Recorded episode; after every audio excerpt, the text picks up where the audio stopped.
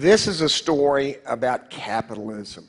It's a system I love because of the successes and opportunities it's afforded me and millions of others. I started in my 20s trading commodities, cotton in particular, uh, in the pits. And if there was ever a free market free for all, this was it, where men wearing ties but acting like gladiators fought literally and physically for a profit. Now, fortunately, I was good enough that by the time I was 30, I was able to move into the upstairs world of money management, where I spent the next three decades as a global macro trader. And over that time, I've seen a lot of crazy things in the markets, and I've traded a lot of crazy manias. And unfortunately, I'm sad to report that right now we might be in the grips of one of the most disastrous, certainly, of my career. And one consistent takeaway is manias never end well. Now, over the past 50 years, we as a society have come to view our companies and corporations in a very narrow, almost monomaniacal fashion with regard to how we value them. And we have put so much emphasis on profits, on short term quarterly earnings and share prices, at the exclusion of all else. It's like we've ripped the humanity out of our companies.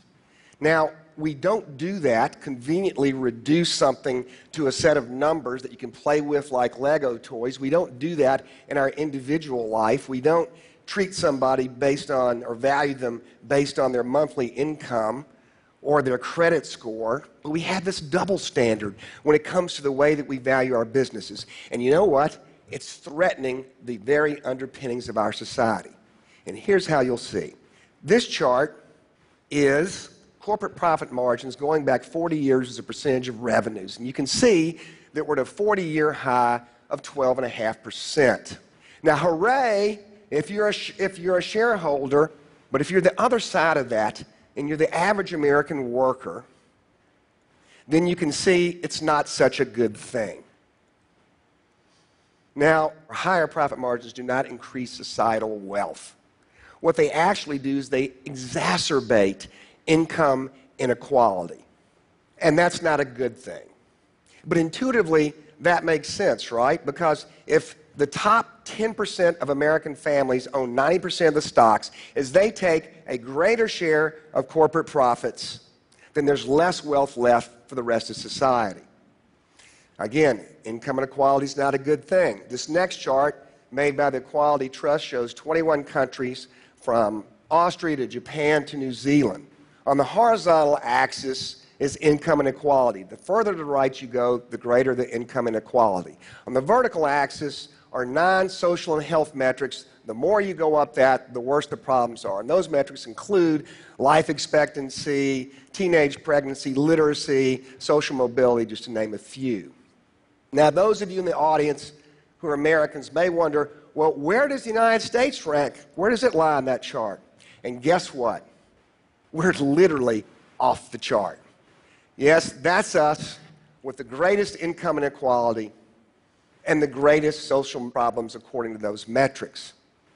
Now, here's a macro forecast that's easy to make, and that's the, that gap between the wealthiest and the poorest. It will get closed. History always does it, and it typically happens in one of three ways either through revolution, higher taxes, or wars. None of those are on my bucket list. now, there's another way to do it, and that's by increasing justness in corporate behavior. but the way that we're operating right now, that would require a tremendous change in behavior. And like an addict trying to kick a habit, the first step is to acknowledge you have a problem. And let me just say this profits mania that we're on is so deeply entrenched that we don't even realize how we're harming society. Here's a small but startling example of exactly how we're doing that. This chart shows corporate giving as a percentage of profits, not revenues, over the last 30 years. Juxtapose that to the earlier chart of corporate profit margins, and I ask you, does that feel right? in all fairness, when I started writing this, I thought, oh, wow, what does my company, what does Tudor do? And I realized we give 1% of corporate profits to charity every year. And, and I'm supposed to be a philanthropist.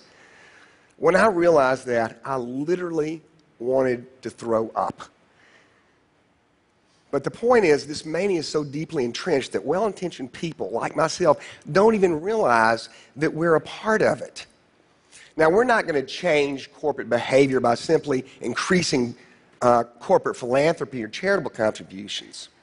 And oh, by the way, we've since quadrupled that. But, uh, please. But we can do it by driving more just behavior. And one way to do it is actually trusting the system that got us here in the first place, and that's the free market system. About a year ago, some friends of mine and I started a not for profit called Just Capital. Its mission is very simple to help companies and corporations learn how to operate in a more just fashion by using the public's input to define exactly what the criteria are for, for just corporate behavior.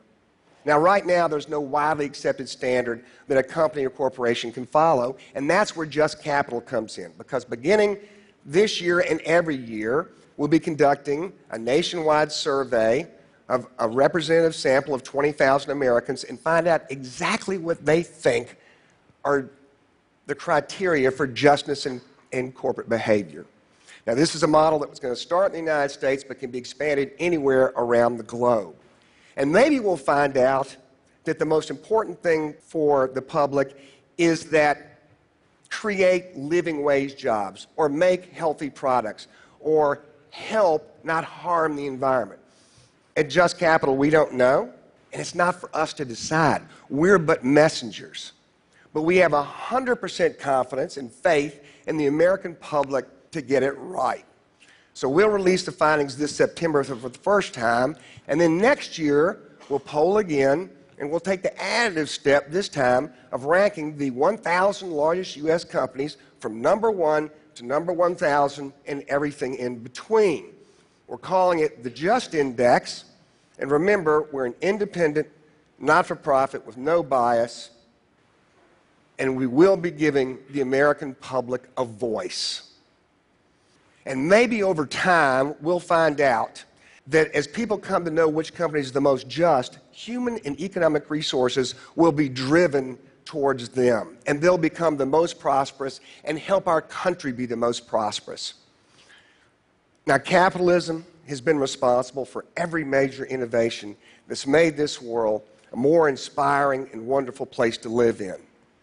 But capitalism has to be based on justice. Has to be. And now more than ever, with economic divisions growing wider every day, it's estimated that 47% of American workers can be displaced in the next 20 years. I'm not against progress. I want the driverless car and the jetpack just like everyone else. But I'm pleading for recognition that with increased wealth and profits has to come has to come greater corporate social responsibility. If justice is removed, said Adam Smith, the father of capitalism, the great, the immense fabric of human society must, in a moment, crumble into atoms. Now, when I was young and there was a problem, my mama used to always sigh and shake her head and say, Have mercy, have mercy now's not the time for us, for the, for the rest of us, to show them mercy. The time is now for us to show them fairness. And we can do that, you and I, by starting where we work and the businesses that we operate in. And when we put justness on par with profits, we'll get the most wonderful thing in the whole world. We'll take back our humanity. Thank you.